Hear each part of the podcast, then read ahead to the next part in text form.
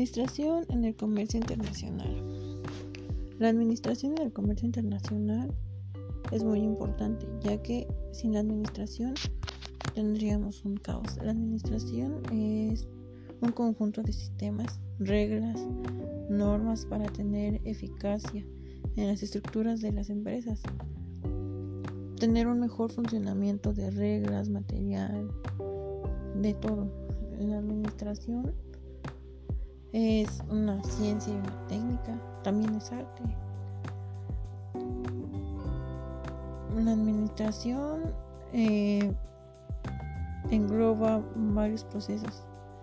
Consiste también en planear, organizar, dirigir, controlar recursos en varias organizaciones, en varias en una organización, de una manera eficiente y de una manera eficaz, para así poder lograr objetivos la administración tiene varias características. Eh, una de ellas es universalidad, que existe en cualquier grupo social. Mm, ya sea la administración está en todos lados, en la casa, eh, con los amigos, en las empresas, en el banco, en la calle, está en todos lados. Una administración es imprescindible para el adecuado funcionamiento de cualquier organismo social. También ayuda a obtener un mejor personal, un mejor equipo de trabajo, eh, manejar mejor el dinero, manejar, tener un control exacto de empleados, de, de las nóminas. Mm, el comercio internacional es importante en mi carrera porque nos ayuda a alcanzar objetivos. Permite igual organizar, tener bien organizado un lugar de trabajo. Igual, asegura que la empresa pueda prestar un servicio o productos mucho mejores. También puede coordinar los recursos humanos, materiales y financieros.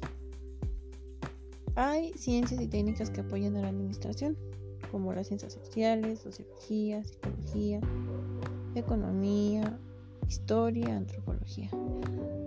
Una de las ciencias de la administración son las matemáticas, que sería una ciencia exacta. También técnicas de la administración sería la ingeniería industrial, contabilidad, ergonomía y cibernéticas. Todo esto es muy importante ya que en una empresa siempre va a haber contabilidad, ingeniería industrial, cibernéticas y ergonomía. También siempre va a estar utilizando lo que es el derecho a economía.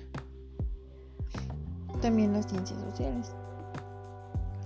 Mm, su función social es mejorar el bienestar de la sociedad, poniendo atención a temas filantrópicos, eh, relaciones con empleados, conservación de recursos naturales, calidad en el producto o servicio el producto y el servicio es muy importante, ya que sin el producto y el buen servicio no tendríamos una buena empresa. Mm, también se basa principalmente a los principios y a las reglas que definen la buena o la mala conducta, como el tema de decisiones. También tiene como objetivo incrementar la eficiencia de todas las organizaciones sociales el conocer a fondo el entorno para encauzar y administrar factores internos y externos. también está la administración científica, que sería la corriente del conocimiento. También es llamada como taylorismo, que une al sector empresarial con la investigación científica.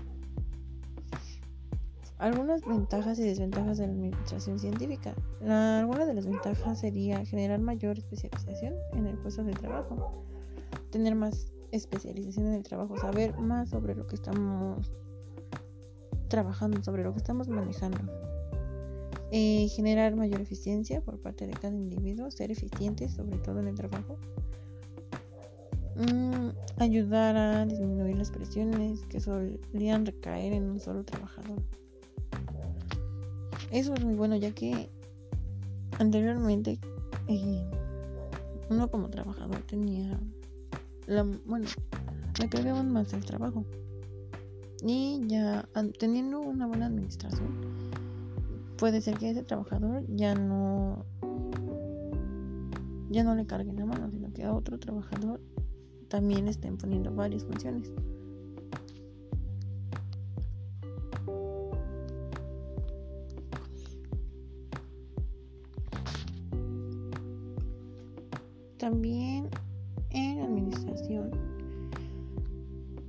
Existen las desventajas, como este el principio de unidad de mando colectivo.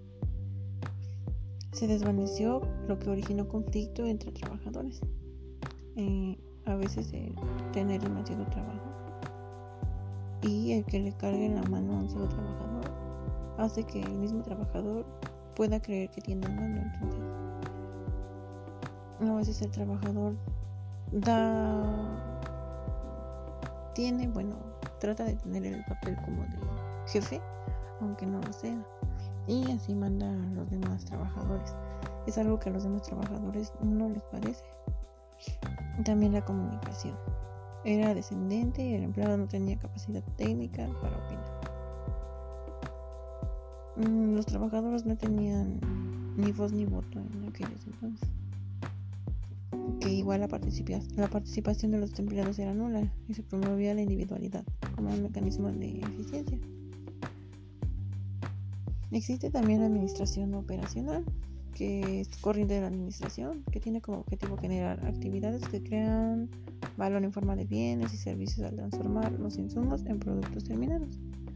Algunas de sus características son podrían ser equilibra, que equilibra los costos de mantenimiento, su objetivo es evitar males mayores por negligencia. Logra sus metas a partir de la inspección de todos los espacios de la empresa y también de cómo se desempeñan las diferentes labores. Algunos de sus principios son el cliente, la comercialización, la innovación, productividad y la ganancia. Eh, la administración por objetivos surgió en Estados Unidos durante la década de 1950. Tiene tres fases, la inicial, seguimiento y la evaluación. La inicial es en la que se fijan los objetivos entre los distintos componentes de la organización. El seguimiento también, que consiste en reuniones programadas para revisar el estado de los pequeños objetivos establecidos. Y por último es la evaluación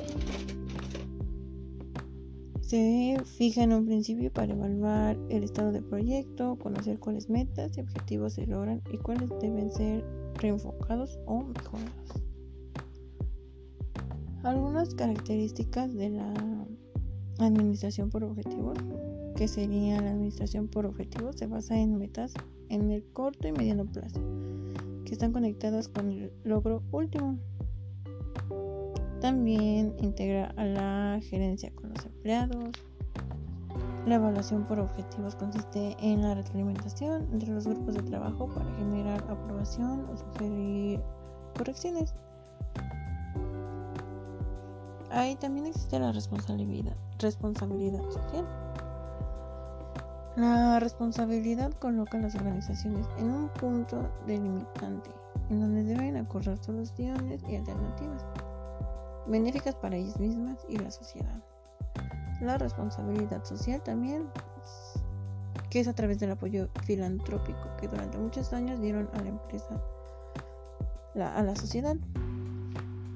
También están los administradores, que representan la necesidad de responder a los cambios del ambiente, el cual es complejo, lleno de obstáculos a los cuales deben enfrentar de la mejor forma, como la productividad, una característica de un buen administrador ajustado al constante fluir de los tiempos modernos, siempre teniendo en cuenta la responsabilidad con la sociedad y conduciendo su forma de actuar de una manera más ética. La historia de la administración que fue época primitiva, periodo agrícola, antigüedad grecolatina, feudal, revolución industrial. La revolución industrial, ahí ya surge la administración científica, desarrollo tecnológico, industrial. También ya aparecen escuelas de la administración.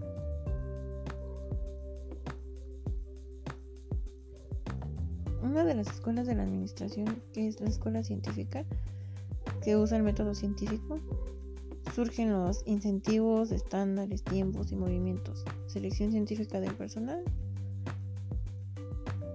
que se basa más como que en las en símbolos para un estudio de movimientos y de tiempos. Está la escuela clásica, que se, se caracteriza por considerar a la administración como ciencia. También comienza el proceso administrativo y propone la división del trabajo, comienza la especialización. Escuela humor humano relacionista o del comportamiento humano que es el liderazgo, comunicación formal, motivación y moral de los trabajadores, los factores psicológicos y sociales que contribuyen más al crecimiento de la productividad. La escuela neumonorelacionista que presta mayor atención al comportamiento humano, grupal o individual. La motivación mejora la productividad, enfoca el estudio de las necesidades humanas pirámide. Una pirámide que va desglosando las como la escuela de administración bueno no no sería como la escuela de la administración sería como más bien cualidades sobre la administración que sería la fisiología, seguridad, afiliación, reconocimiento, autorrealización. Que esa pirámide implica en la escuela no relacionista. También está la escuela matemática, que ya es una administración, es una lógica y elementos que pueden expresarse en términos de símbolos matemáticos. Inventarios, control de producción, logística, teorías, una escuela sistemática que ve a la empresa como sistema abierto o como cibernética. La estructuralista que analiza el conflicto, tiene tipos de estructura y organización, formas de autoridad. Está la escuela eclética o neoclásica, que estudia principios, ética y autodisciplina. Reafirma los postulados clásicos, énfasis en objetivos, principios generales.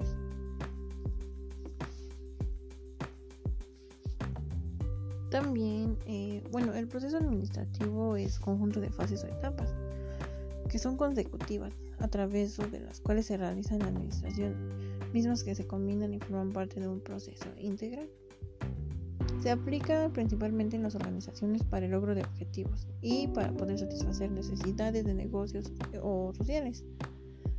este proceso administrativo, administrativo tuvo su origen en la teoría clásica de la administración y se divide en dos fases, mecánica y dinámica. La mecánica, que sería la prevención, planeación y organización. Prevención que eh, consiste en la valoración de cuáles serán condiciones futuras en las que la empresa podrá encontrarse. Que es estudiar lo que puede hacerse. Y la planeación fija lo que se va a hacer consiste en fijar el curso concreto de acción. Se requiere definir objetivos o metas de la organización, estrategias y actividades. Indica qué hay que hacer. Organización, que es la, estructura, la estructuración de las relaciones que pueden existir entre funciones o actividad, que indica cómo se va a hacer. La dinámica integración, dirección o control. Integración comprende la función a través de la cual el, el administrador elige y se llega a los recursos necesarios para poder poner en marcha las decisiones previamente establecidas. La dirección es que se hace la ejecución de los planes de la empresa de acuerdo a la estructura del control, que es la evaluación y mediación de los planes, con el fin de detectar y prever desviaciones para establecer las medidas correctivas necesarias. Una importancia del proceso administrativo es generar un orden y crecimiento. Sectoriza los trabajos por áreas. Está a cargo del logro de los objetivos organizacionales.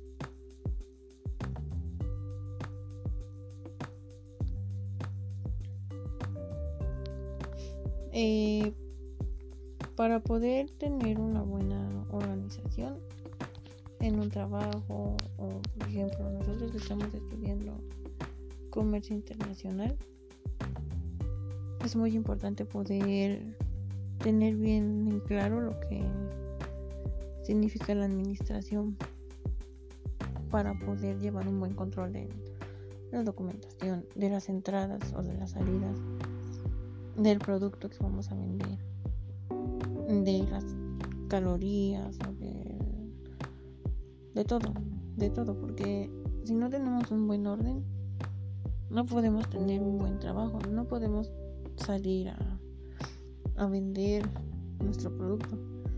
Porque si por ejemplo nosotros queremos poner un, un negocio grande, mm, por ejemplo de papas, tenemos que pasar por todo un proceso. Ese es un proceso administrativo. Que deben de ser medidas de seguridad, salubridad.